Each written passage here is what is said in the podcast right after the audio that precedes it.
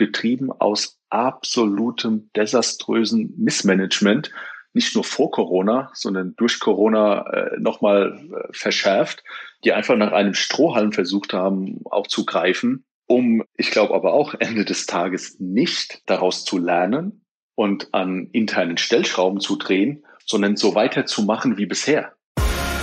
Der Sponsors Podcast im Dialog mit Sportlern, Unternehmern und Visionären über das Milliarden-Business Sport. Mit Philipp Klotz und Daniel Sprügel. Hallo und herzlich willkommen zum Sponsors Podcast. Schön, dass ihr wieder mit dabei seid und zuhört. Heute habe ich mit meinem regelmäßigen Stammgast Carsten Petri gesprochen. Carsten ist sicherlich einer der am besten vernetzten Entscheider im deutschen Sportbusiness und hat sowohl schon auf Agenturseite als auch auf Sponsorenseite in zahlreichen verantwortungsvollen Positionen gearbeitet. Ich schätze Carsten vor allem für seine kritische Analyse von aktuellen Markttrends und Entwicklungen. Und bei unserem heutigen Podcast ist natürlich ein absolutes Pflichtthema mit ihm über das Gesprächsthema der letzten Tage zu sprechen, die gescheiterte Super League die den europäischen Fußball zum Beben und an den Rand eines Chaos gebracht hat. Carsten findet im Podcast sehr deutliche Worte und bescheinigt zahlreichen Clubs teilweise desaströses Missmanagement in den vergangenen Jahren. Vor allem die hohen Verluste hätten die Clubs dazu bewogen, der Super League beizutreten und haben damit eine Kettenreaktion ausgelöst, die, wie gesagt, das Fußballbusiness kurzzeitig ins Chaos gestürzt haben. Zudem findet Carsten, dass die Clubs eine komplett verfehlte Markenpolitik betrieben haben. Als Octagon Deutschlandchef wirkt er noch am Rebranding des Liverpool Football Club mit. Eine Marke, die versprach, You'll never walk alone. Ja, und dann, dann kam die Super League. Darüber hinaus haben wir über die aktuelle Corona-Krise und die Auswirkungen für viele Sportler auf dem Weg zu den Olympischen Spielen gesprochen. Das betrifft Carsten natürlich jetzt in seinem aktuellen Job, seinem heutigen Arbeitgeber der Deutschen Sporthilfe im besonderen Maße. Beeindruckend finde ich, die Zahlen, die mittlerweile von der Deutschen Sporthilfe erwirtschaftet werden und an die Sportler ausgeschüttet werden. Insgesamt 25 Millionen Euro Fördergelder jährlich sind es aktuell. Viele hundert Sportler profitieren davon und können sich erst dadurch den Traum der Olympischen Spiele verwirklichen. Abschließend habe ich dann noch mit Carsten über die wahrscheinlich größte Herausforderung des deutschen Sports in der Post-Corona-Ära gesprochen, wie schaffen wir es, die Menschen wieder zum Sport zu bringen, zum Sport zu begeistern, wieder auf den Platz und in die Arenen zu bringen, sowohl als Zuschauer als auch als Sportler? Der DOSB hat ja jüngst bekannt gegeben, dass schon eine Million Mitglieder ausgetreten sind, beinahe fast ausschließlich junge Mitglieder. Das ist sicherlich sehr alarmierend. Carsten findet auch, Seit We Kick Corona, also der Initiative von Joshua Kimmich und Leon Goretzka ist, und das war vor rund einem Jahr, ist im Fußball nicht mehr wirklich viel positive Stories entstanden. Wo sind also die, die positiven Geschichten? Und stattdessen äh, produziert der Fußball eben viele Schlammschlachten, viele Negativschlagzeilen von Schalke 04 über den VfB Stuttgart bis hin zum DFB und seinem personellen Machtkampf. Und dann noch ein Hinweis in eigener Sache. Am morgigen 29. April werden wir zusammen mit Entain, einem der weltweit größten Sportwettunternehmen, das Spobis Special Sportwetten und Glücksspiel ausrichten. Im Rahmen dieser Digitalkonferenz könnt ihr euch kompakt und umfassend zu dem wichtigen Sponsoring-Thema Sportwetten informieren. Warum ist das wichtig, gerade jetzt? Wie ihr wisst, sind Sportwettunternehmen wichtige Unterstützer und Geldgeber für beinahe jeden Club und oder Verband. Aufhänger für die Digitalkonferenz ist der in rund zwei Monaten in Kraft tretende neue Glücksspielstaatsvertrag. Schwieriges Wort, aber wirklich sehr wichtig, solltet ihr euch damit befassen, der die Themen Sportwetten, Online-Casino und Poker erstmals staatlich regulieren und damit legalisieren will. Soweit so gut, aber damit einhergehen eben auch strenge Auflagen für die Glücksspielunternehmen, die das Geschäft dieser regulierten Anbieter im Vergleich zu den zahlreichen Anbietern auf dem Schwarzmarkt deutlich erschweren und in Umsatzrückgängen von bis zu 50 Prozent führen könnten. Es bleibt also spannend, welche Auswirkungen dieser neue Glücksspielstaatsvertrag für das Sportbusiness haben wird. Einerseits könnten mit Poker und Online-Casino neue Player und Sponsoringpartner auf den Markt drängen. Andererseits droht im Bereich Sportwetten gar eine große Zäsur. Beim Spobis Special Sportwetten und Glücksspiel gibt es alle Infos aus einer Hand. Was plant die Politik? Welche Auswirkungen hat das für die Sportwettenindustrie? Und auf welche Szenarien stellen sich die großen Player aus Sport und Medien ein? Also, ihr hört wieder viel drin, also deswegen direkt rein in den Podcast mit Carsten Petri. Hallo Carsten, herzlich willkommen zum Sponsors Podcast. Ja, ich glaube, es ist unser erster richtiger äh, Sponsors Stammgast Podcast. Du hast dich ja, äh, warst dir nicht vielleicht äh, komplett bewusst, auf was du dich da eingelassen hast, aber äh, wir, wir, ich bitte jetzt regelmäßig ähm, zum Gespräch und äh, wir wollen uns über tagesaktuelle oder mindestens mal mittelfristig hochspannende Themen unterhalten und äh, schätze dich da ja immer als, als äh, kritischen Geist und Mann des offenen Wortes. Insofern, äh, das Sportbusiness hat uns, glaube ich, einige spannende Themen hingeworfen. Insofern können wir, denke ich, direkt reinspringen. Also nochmal herzlich willkommen nach, nach Frankfurt. Äh, wie geht's dir? Äh, wie geht's der Sporthilfe deiner, deiner neuen Herausforderung? Ja, hallo Philipp. Vielen Dank für diese Anmoderation und die Vorschusslorbeeren. Ich äh, versuche diesen gerecht zu werden. Ja, freue mich auf den regelmäßigen Austausch mit dir zu sicher spannenden Themen. Du hast es gesagt, die uns beschert werden. Momentan sehr, sehr aktuell, aber darauf kommen wir gleich zu sprechen. Mir geht's gut. Vielen Dank der Nachfrage hier in Frankfurt bei der Deutschen Sporthilfe gut angekommen, perfekt aufgenommen worden von den neuen Kolleginnen. Auch wir haben bei der Sporthilfe tolle Themen vor uns. Ähm, werden wir sicher auch das eine oder andere später noch, äh, noch streifen. Und ich freue mich, äh, wieder Gast bei euch sein zu dürfen. Sehr gerne. Dann lass uns doch mal einsteigen in das Thema, wir haben es mal so genannt, Finanzinvestoren im Sport. Man, da haben wir ja ein hochaktuelles Thema. Man, traut sich schon kaum darüber zu sprechen, weil es in, zwölf äh, Stunden dann wahrscheinlich schon wieder veraltet ist. Aber ähm, das Passwort Super League äh, geht einher vor 48 oder, oder noch paar mehr Stunden.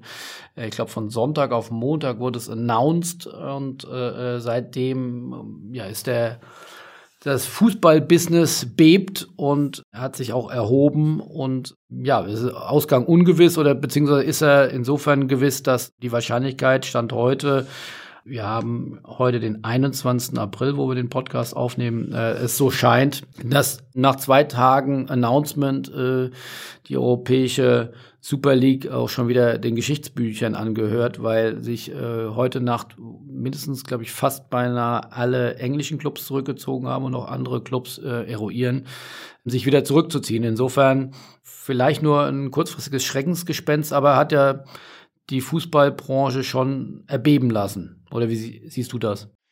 Sehe ich ganz genauso. Ja, ein äh, unter ganz vielen verschiedenen Gesichtspunkten wahnsinnige Entwicklung seit seit Sonntag. Ähm, oft besprochen das Thema, oft auf den Tisch gekommen, ja auch von deutschen Clubs in Teilen mal forciert.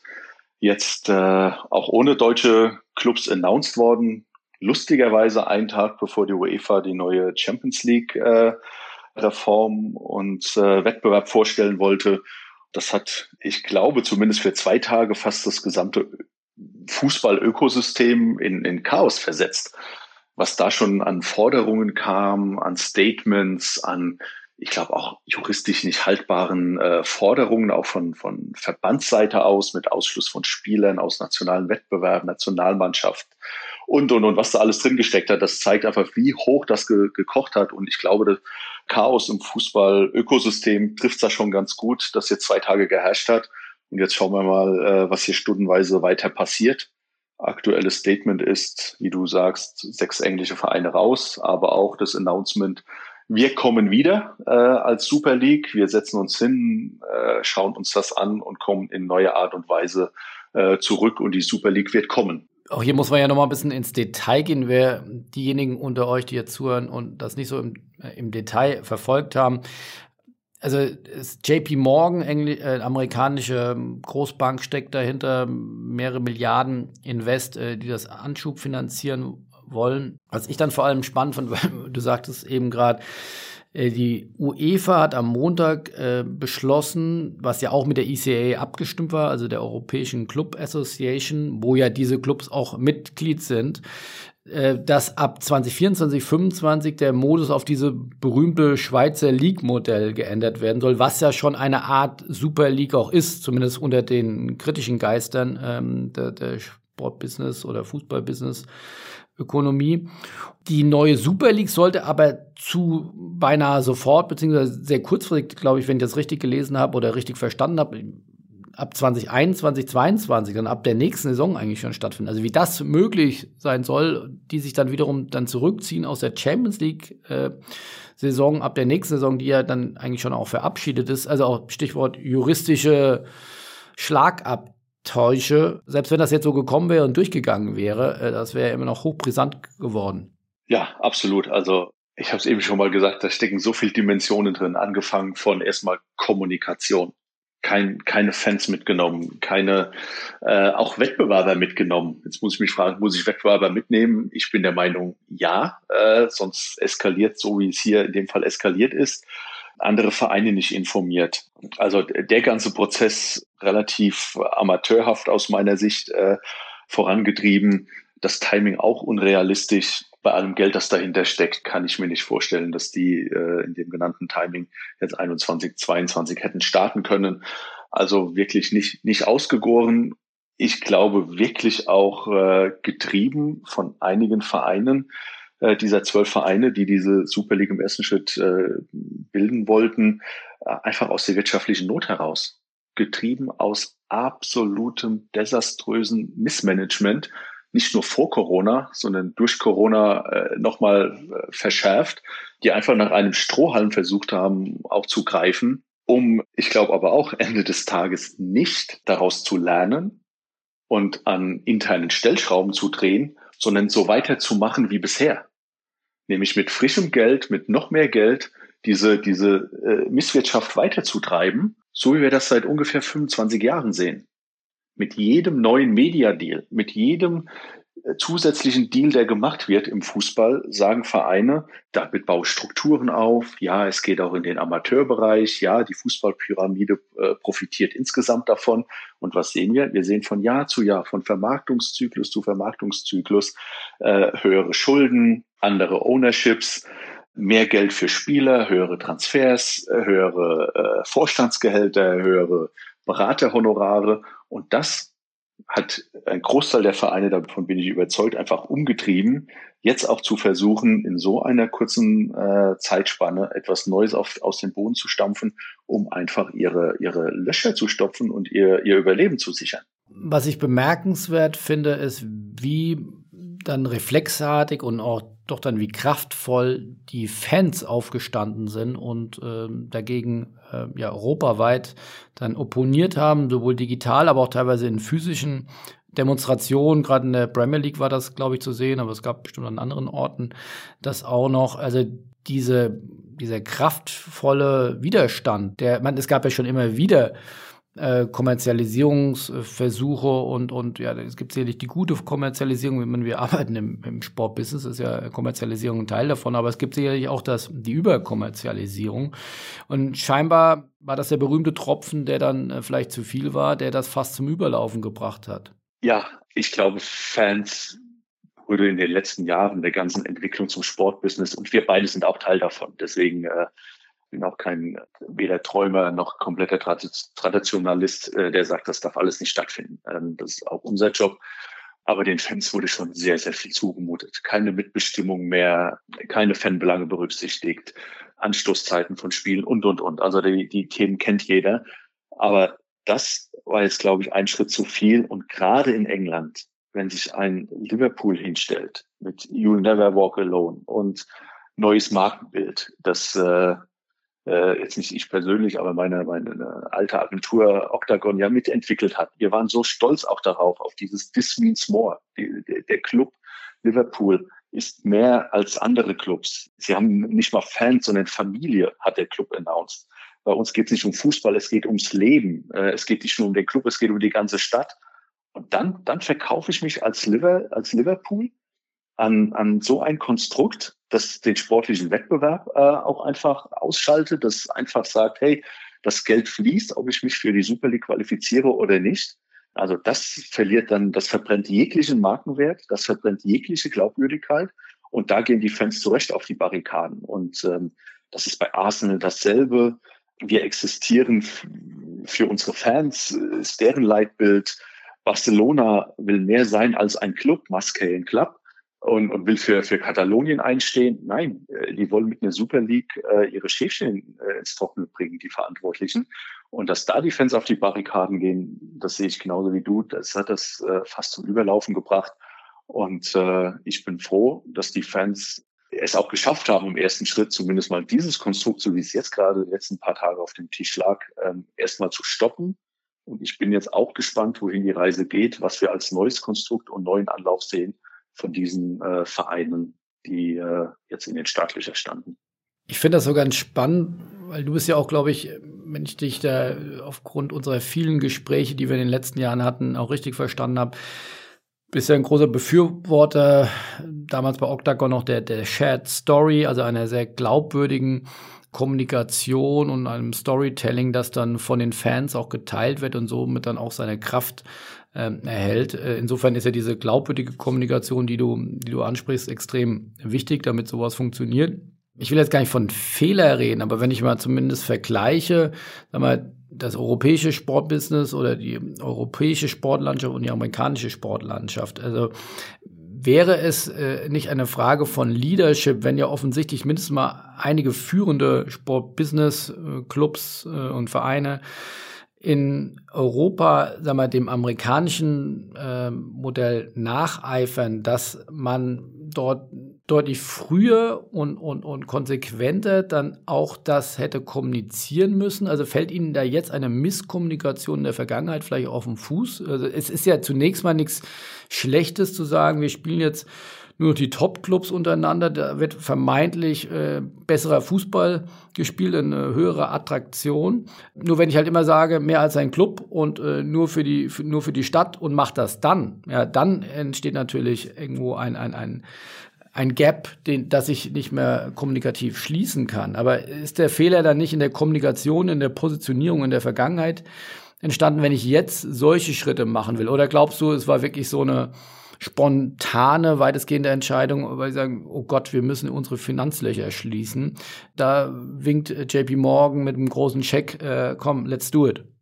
Ich sehe den Fehler jetzt in diesem Schritt äh, und nicht in der Vergangenheit bei der, bei der Markenpositionierung, weil ein, ein Kernmarkenwert, eine Positionierung, die kommt eben aus dem Reason Why. Warum existiert der Club? Was macht den Club aus? Was sind seine wirklichen USPs? Und das ist bei Liverpool schon das, was sie als, als Markenbild äh, und Kernpositionierung auch gemacht haben.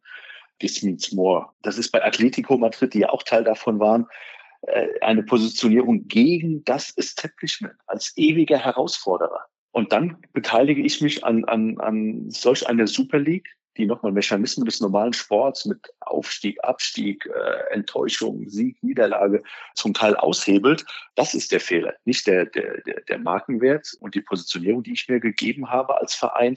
Aber nochmal, der wird sauber erarbeitet. Der ist ja nicht bei keinem dieser Clubs, der dabei ist. Das sind ja alles etablierte Clubs mit langer Tradition. Das ist ja nicht auf dem Reißbrett entstandenes, sondern ist äh, generiert worden aus der Herkunft, äh, der Tradition, von der Fanbase. Und dann ist nur, es ist eine, wenn man so will, komplett verfehlte Markenführung zu sagen, hey, ich habe zwar meine Marke, aber jetzt nehme ich an, eine, an einem Wettbewerb teil, der 0,0 mit dieser Positionierung zu tun hat. Und da können wir, glaube ich, alle zwölf Clubs heranziehen. Das ist komplett spontan, wie du jetzt gesagt hast, ist das nicht. Also das Thema gibt es natürlich schon länger. Ich glaube, jetzt war A, zum einen der Druck groß genug, um zu sagen, wir machen das jetzt, das, das, das hilft uns jetzt, unsere Löcher zu stoffen, das Überleben zu sichern.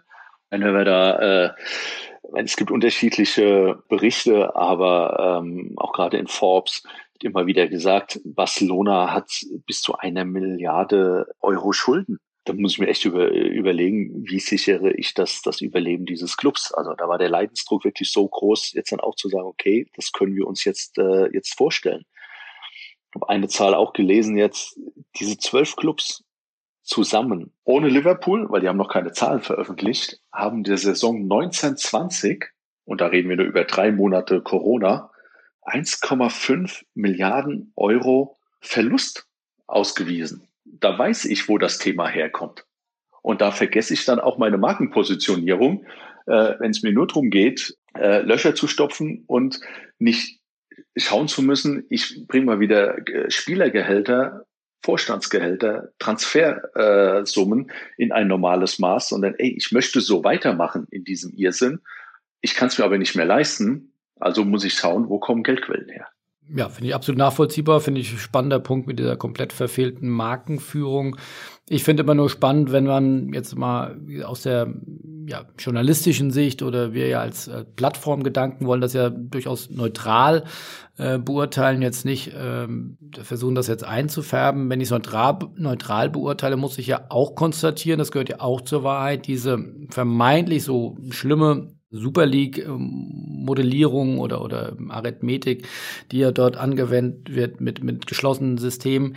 Das funktioniert in Amerika in der NFL, in der NBA, ähm, in, in anderen Ligen sehr, sehr gut. Ja, ist da gelernt, aber wie gesagt, auch das sind ja auch Menschen und, und äh, die sind auch äh, sehr gebildet oder, oder auch sehr, sehr gut äh, verdient. Also ist jetzt nicht so, dass sie jetzt noch nie oder noch mehr vielleicht Entertainment geboten bekommen und trotzdem sind die Stadien dort voll von NBA bis NFL. Also wenn es ein Sicherlich braucht es eine andere Sozialisation, aber dass das so ein so absurdes Modell wäre, wie es ja oftmals hier auch dargestellt wird, dem ist ja nicht so. Ja, und ähm, die Frage ist, äh, oder eigentlich bewiesen ist, es könnte auch mit diesem amerikanischen Modell gehen, das ja in seiner letzten Konsequenz ja eigentlich sehr ja, sozialistisch fast ist, weil äh, viele Einnahmen dann gleich verteilt werden, weil durch ein Draft-Systematik äh, gewisse Clubs, die in der letzten Saison schlecht abgeschnitten haben, sogar die besten Spieler bekommen, um, um künstlich wieder einen Ausgleich herzustellen, dass eben nicht ein FC Bayern München neunmal Meister wird, sondern es da auch eine gewisse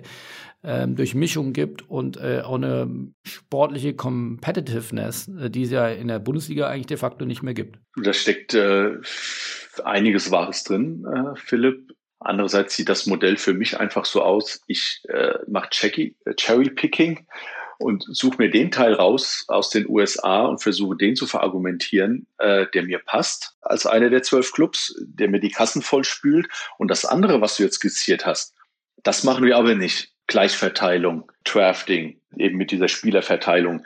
Wer hat zuerst Zugriff, wer darf Stars, was ist aber auch reguliert. Salary Caps, das alles äh, soll ja kein Thema sein, sondern es soll äh, Closed äh, Shop sein. Ein paar wenige, die, die dann das große Geld generieren. Aber das andere, was eben in einem amerikanischen System dazugehört, was ein Stück weit Gerechtigkeit oder Fairness-Gedanken zumindest widerspiegelt, das will ich aber bitte nicht. Deswegen, da, da, da hinkt meines Erachtens der Vergleich. Und äh, klar, dazu kommt, wenn man sich überlegt, mit was hat eine Super League gerechnet an Protest äh, einerseits und andererseits als äh, Fortschritt, wo kann ich äh, Gelder generieren? Ich glaube, die haben gehofft, dass sie es einigermaßen in Europa äh, gemanagt kriegen, die Fanproteste, die jetzt, glaube ich, weitaus stärker ausgefallen sind als erwartet. Und andererseits ging dann der Blick weg vom Saisonticket-Inhaber in Europa hin zu Fans in Indien, in den USA die ganz anders sozialisiert sind, wie du auch schon gesagt hast. Die denken anders, äh, die wollen permanent Biggest Games sehen, die wollen immer Real gegen, gegen Liverpool sehen, etc.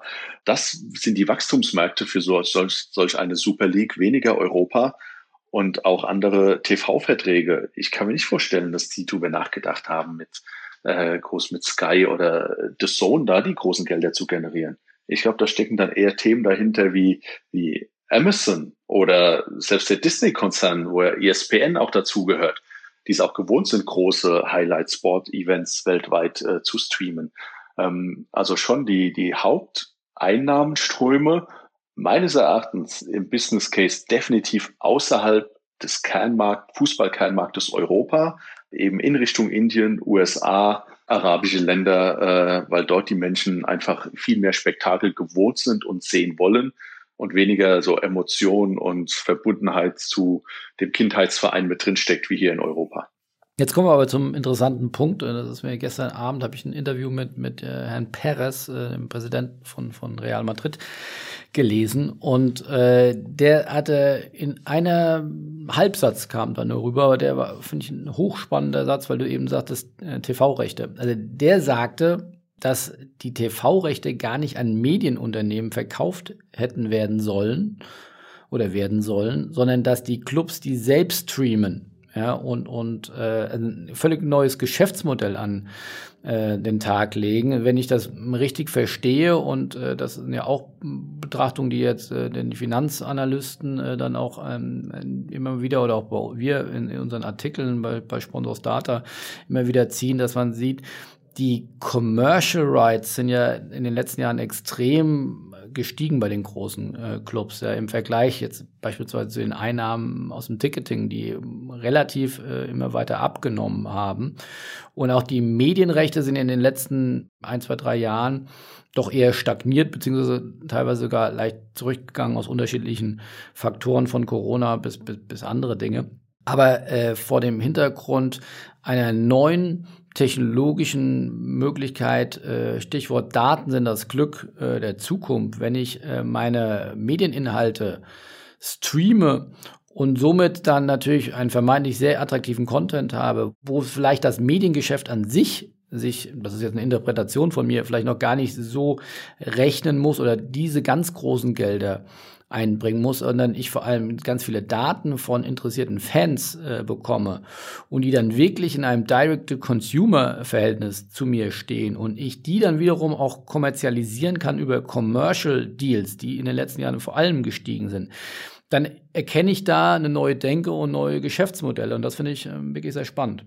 Das ist ein sehr spannender Aspekt, ja. Der kann funktionieren, wenn das Timing äh, entsprechend äh, mal mindestens mittelfristig bis langfristig ausgelegt ist, weil äh, dieses Streaming aufzubauen mit allem, was in der Theorie technisch machbar ist, wenn man sich dann aber die IT-Infrastrukturen von Vereinen anschaut, äh, die zwar gerne sagen, sie haben alles, können alles, ähm, wenn man aber in die Tiefe geht, da sehr wenig äh, vorhanden ist, was up-to-date ist, äh, auch mit neuen Technologien, dann stelle ich mir Streaming-Angebote bei zwölf Vereinen oder ein vielleicht ein gemeinsames, äh, wenn das schneller zu erreichen wäre, doch eher langwierig vor.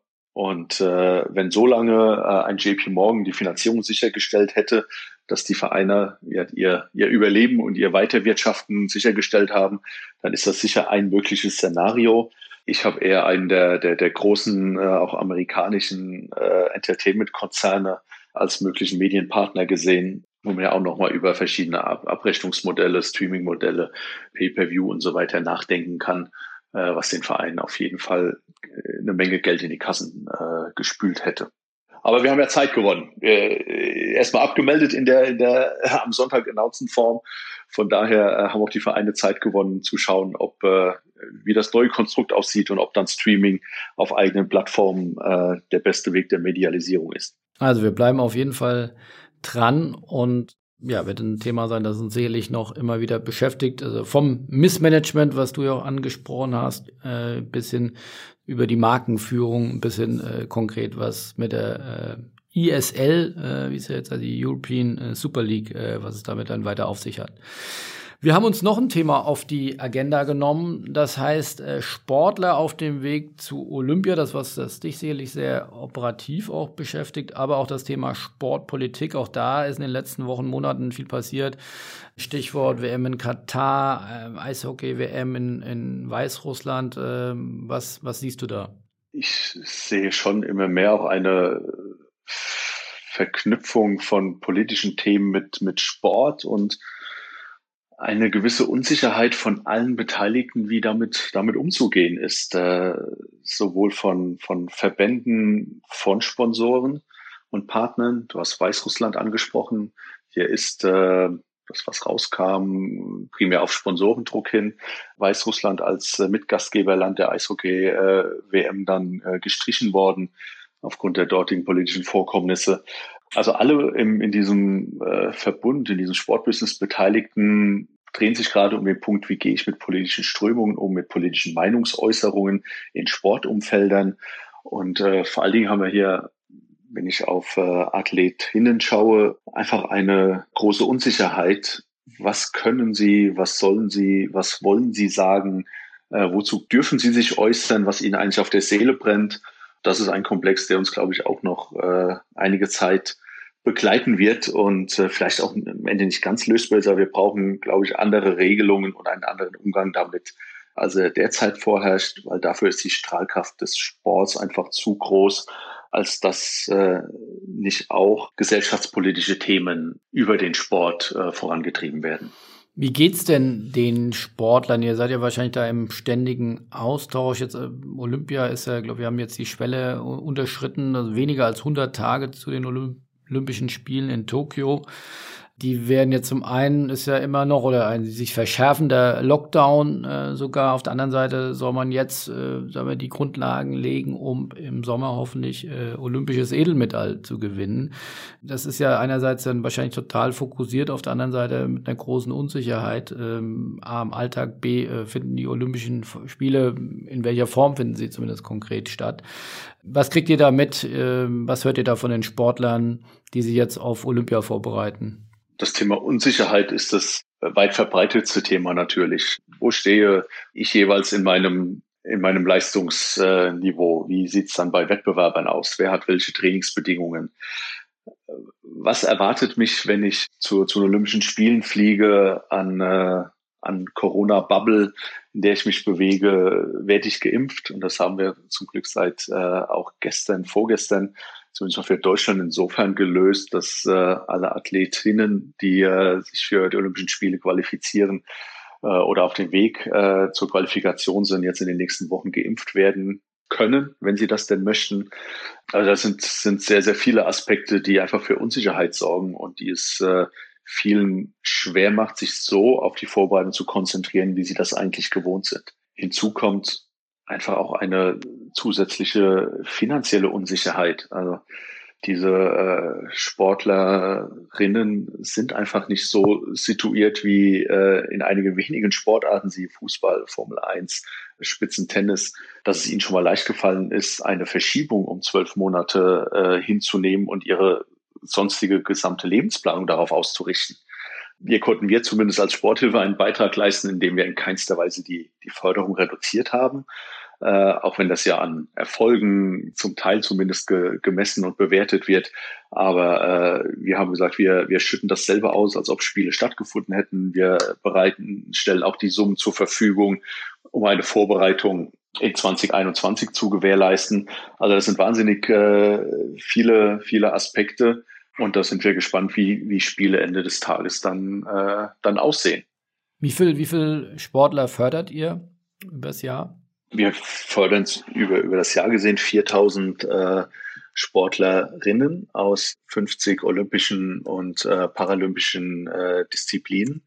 Da ist äh, ein großer Teil, das sind circa 2000, dann aus dem äh, Juniorenbereich. In der, in der Spitze sind es dann an die, äh, an die 500. Und da gibt's Förderstufen von mehreren hundert bis knapp 1000 Euro pro Monat oder wie, wie staffelt sich das? Genau, also im, äh, im Kern, wo es anfängt im Nachwuchsbereich, äh, ist es in, in allererster Linie in der Basisförderung eine ideelle Förderung. Das heißt, von Versicherungsschutz angefangen äh, über unseren Partner Allianz natürlich äh, Zugang zu Karriereportalen, Seminarangebote, gerade von unseren nationalen Förderern, was Bildung, Ausbildung anbelangt. Ähm, dann gibt es die nächste Stufe, das sind roundabout 1500 äh, Top-Talente, die können dann bis zu äh, 1200, 1250 Euro äh, im Jahr bekommen. Da ist auch eine Altersvorsorge dabei äh, im, im, im Monat. Und äh, dann haben wir das Top-Team. Das sind eben circa 500 Athletinnen der Weltspitze.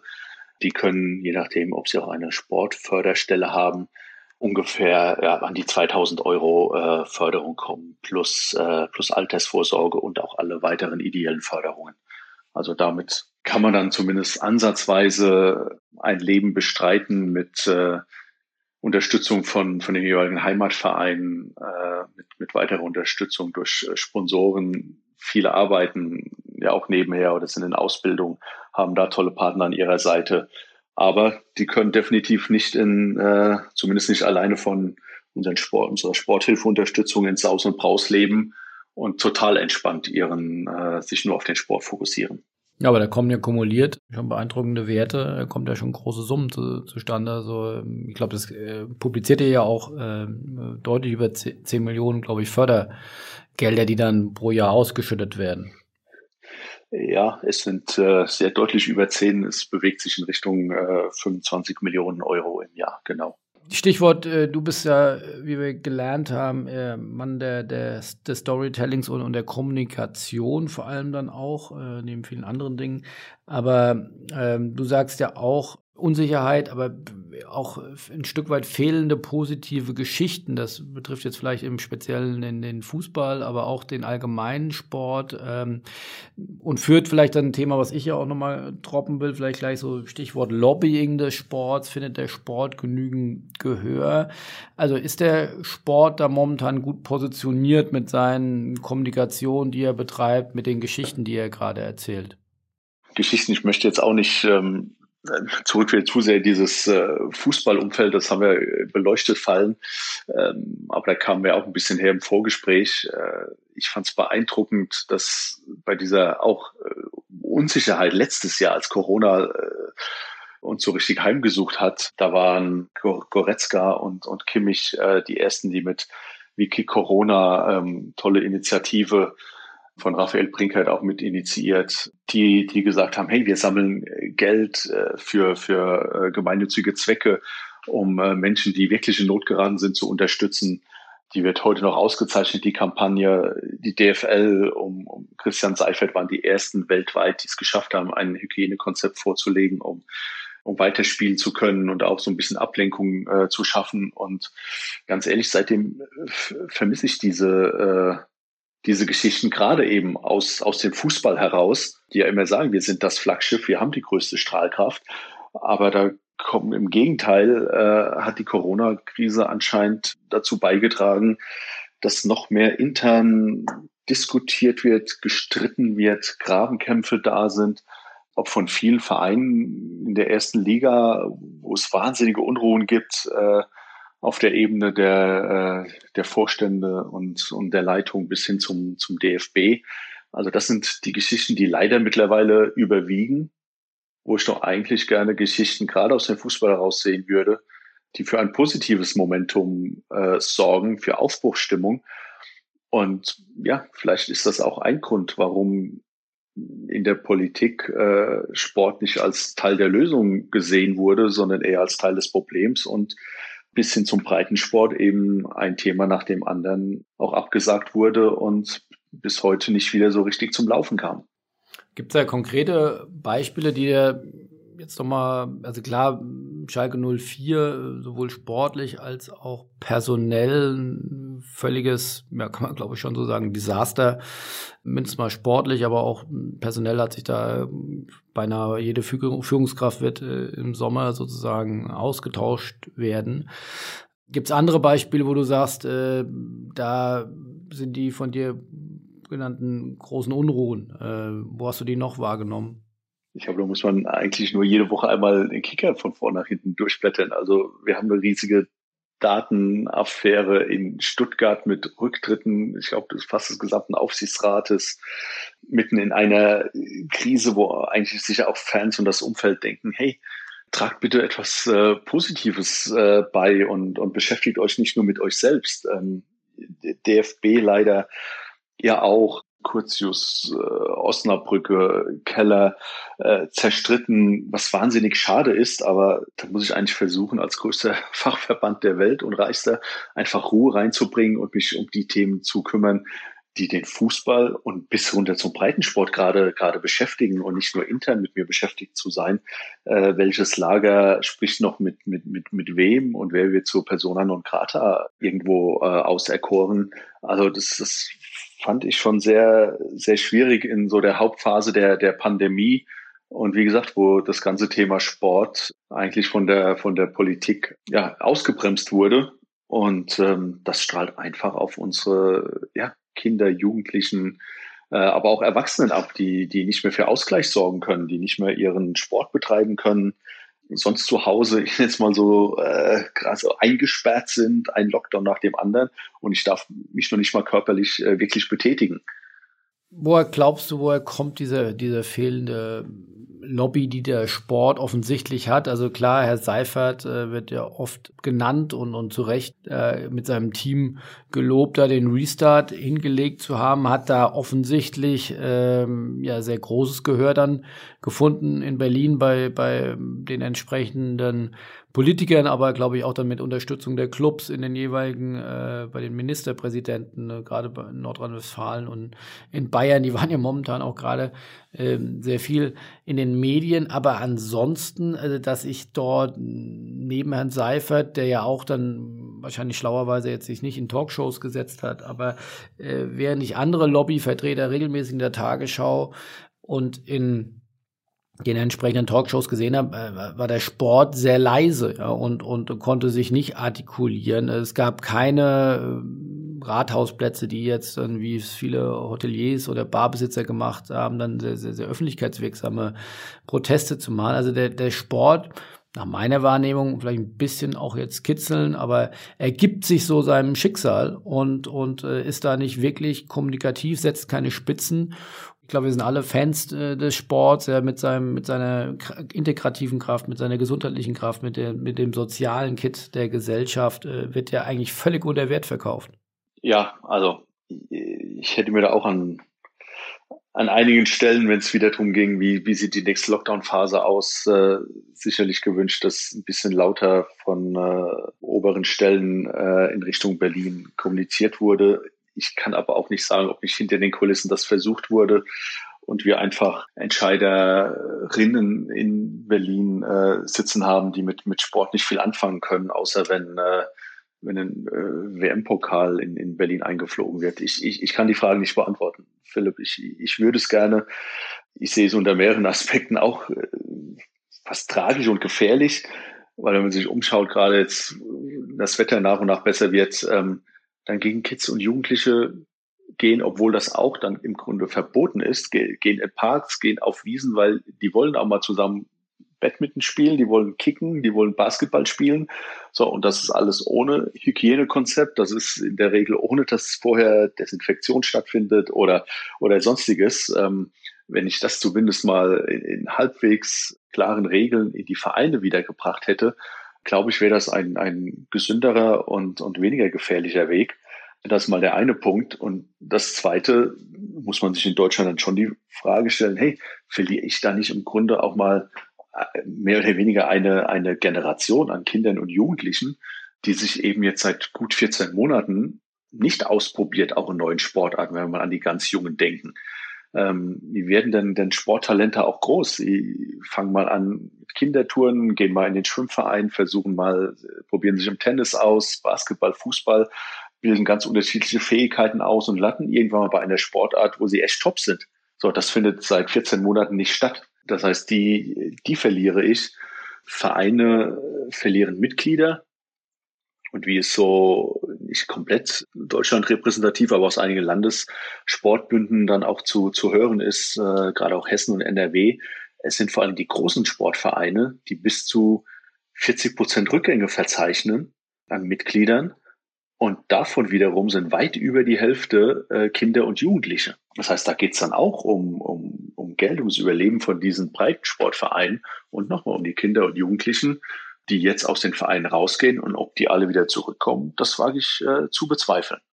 Ich glaube, das ist ja ein generelles Mindset-Thema, jetzt mal hochgestochen gesprochen, aber ich glaube, der Sport ist ja so sozialisiert und, und äh, ist ja auch gut damit gefahren in der Vergangenheit, ein Stück weit eine Institution zu sein, die das anbietet, äh, die aber auch ein Stück weit darauf ausgerichtet war, dass da eine natürliche Nachfrage auch da war. Und die Frage ist natürlich in einem Überangebot an Unterhaltung und, und immer digitaler und immer äh, besser auch auf die junge Zielgruppe äh, abgezielt, ist halt die Frage, ob ein, ein Jugendlicher, ein, ein, ein, ein Kind, äh, das ja auch genauso Angebote von, von E-Sport bis hin zu äh, YouTube und anderen äh, medialen Dingen hat, die es früher nicht gab, ob man da an seinem Produktsport, äh, an dem Erlebnissport vielleicht nicht auch arbeiten muss und aber auch sich auch noch aktiver um die äh, Kinder und Jugendlichen dann auch zu kümmern. Äh, weil ich glaube, auch das ist in der, der grundsätzlichen Mindset des Ehrenamts äh, nicht drin. Da, da, ist man zu Recht dankbar und froh, wenn es den freiwilligen Trainer gibt, der die, die Trainingsstunde anbietet. Aber zu sagen, wenn ich damit konkurriere am Ende des Tages gegen irgendwelche Pelotons oder, oder anderen Angebote, die wirklich ein sehr attraktiv, vermeintlich attraktives Sportprodukt haben, die das dann sehr aggressiv auch bewerben oder eben von Fortnite bis anderen E-Sport-Aktivitäten, dann ist vielleicht ja Kicken mit Klaus äh, um 17 Uhr äh, vielleicht bei Regen dann doch nicht so attraktiv. Leider, leider ohne eine Lösung zu haben, aber äh, definitiv wird das für die nahe Zukunft die, mit die größte Herausforderung des in Deutschland organisierten Sports mit der Vereinslandschaft sein. Das geht nicht nur in, in dann E-Sports äh, rein, wo sicher Kinder, Jugendliche abwandern und sich mehr darum kümmern, sondern auch um neuere äh, Sportarten, nicht olympische Sportarten, die auch gar keinen Verein brauchen, ob, ob es äh, Freestyle BMX ist, Wakeboard, Parkour, was auch immer. Im ersten Schritt kann man dann erstmal froh sein, dass Kinder und Jugendliche sich darüber aber auch sportlich betätigen, Sozialverhalten lernen, miteinander lernen, fairen Umgang mit anderen lernen. Aber es, äh, es ist schon eine körperliche Betätigung. Es ist Sport außerhalb der Vereinslandschaft von Peloton, äh, Swift, äh, den ganzen Online, gerade im Radbereich, den ganzen Online-Events, sich digital zu vernetzen, zusammen die Alp d'Huez zu fahren und was auch immer. Also was, was äh, einfach aus der Wirtschaft heraus an Produkten entwickelt wird, passt genau zu den Bedürfnissen von, von nicht nur jungen Zielgruppen, sondern auch älteren Zielgruppen, die aber sehr viel digitaler unterwegs sind und Uhrzeiten unabhängig Sport machen wollen. Äh, das kommt eben aus der Wirtschaft, das kommt nicht aus Vereinen. Und ähm, wenn wir nicht die Sportvielfalt und Vereinskultur in Deutschland verlieren wollen, dann müssen hier neue, wie du auch so schön gesagt, Produkte und Angebote entwickelt werden.